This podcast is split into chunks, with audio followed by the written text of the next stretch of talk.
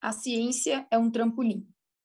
De vez em quando, você ouve pessoas religiosas desvalorizarem a ciência como não tendo nada a ver com Deus, e pessoas seculares desvalorizando a religião como não tendo um uso prático. Ambos os lados separam Deus da ciência. Ambos estão errados. Deus deseja que desenvolvamos a ciência e a tecnologia como ferramentas com as quais possamos exercer o domínio do amor sobre todas as coisas. E essa é a grande bênção de Deus. Nós devemos amar a natureza com o mesmo coração de Deus e cultivá-la para o benefício da humanidade. Isso é ciência, isso é ciência e tecnologia centrada em Deus. Em 1972, meu marido e eu convocamos a primeira Conferência Internacional sobre a Unidade das Ciências, ICUS. Como, uma qualquer, como um qualquer novo projeto, suportamos muitos obstáculos e dores de parto para trazê-lo ao mundo. Então, depois que a ICUS foi lançada, muitos acadêmicos nos acusaram de usar cientistas para nos legitimar. Em muitos casos, o desenvolvimento da ICUS foi assim. Um acadêmico era abordado com um convite pessoal dizendo: Professor, eu sinceramente o convido a participar desta próxima conferência de ciências. Ele ou ela enviava uma resposta que dizia: Ouvi dizer que os fundadores deste fórum são o reverendo Sam, Dr. Sam Moon e sua esposa, e me oponho a eles. Vários anos depois, esse mesmo estudioso aceitava o nosso convite e apresentava seu trabalho na conferência.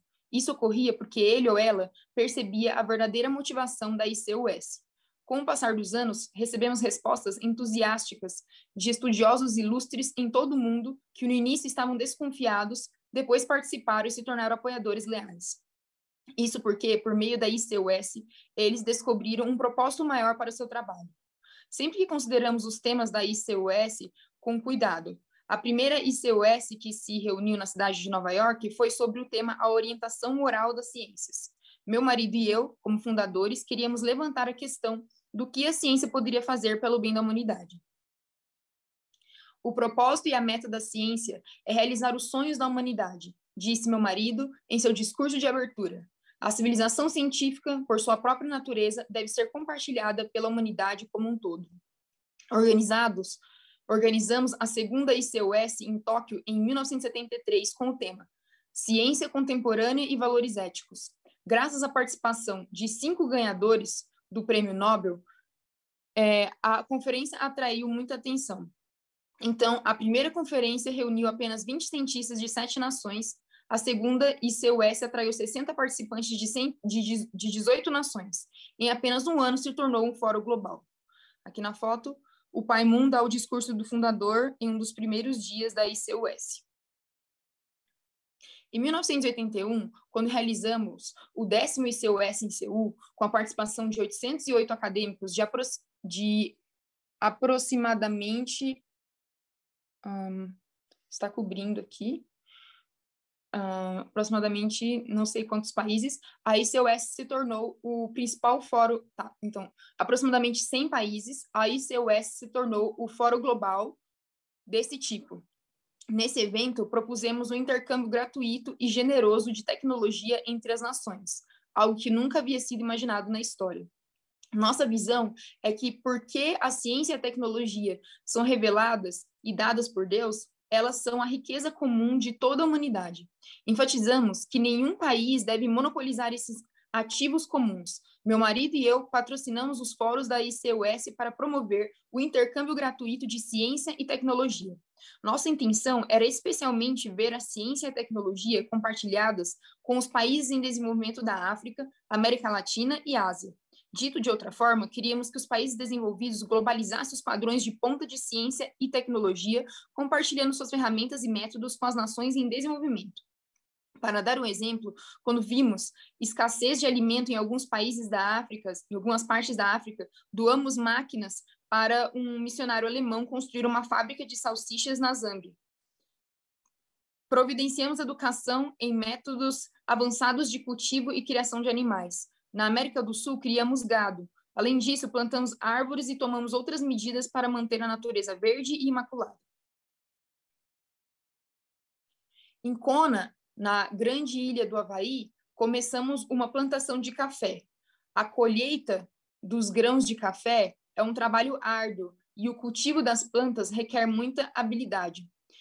No início, sofremos sérios prejuízos porque não pulverizamos agrotóxicos que prejudicam a saúde humana. Com o tempo, descobrimos uma maneira de repelir insetos sem o uso de produtos químicos prejudiciais, e agora estamos produzindo café premium sem pesticidas.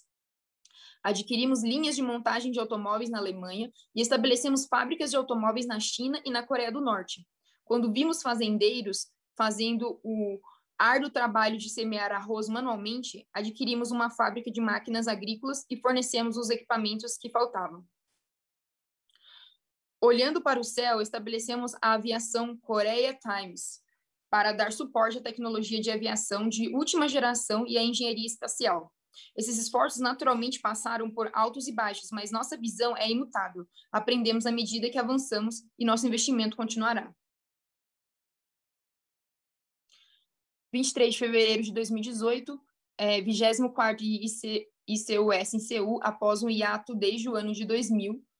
A ICUS foi lançada com a 13ª ICUS em 2017. Durante anos, os fóruns da ICUS geraram inúmeras colaborações científicas e novas amizades. Em 2000, entramos em uma nova fase da providência e colocamos a ICUS em espera.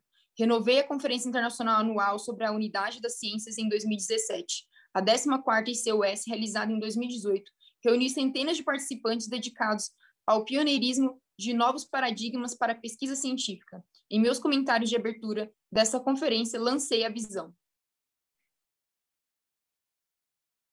Para resolver os, os muitos problemas de nosso mundo, que o nosso mundo enfrenta, sejam eles religiosos ou científicos, primeiro você deve saber corretamente sobre Deus, que é a origem do universo, e sobre os verdadeiros pais, então você será capaz de encontrar as soluções.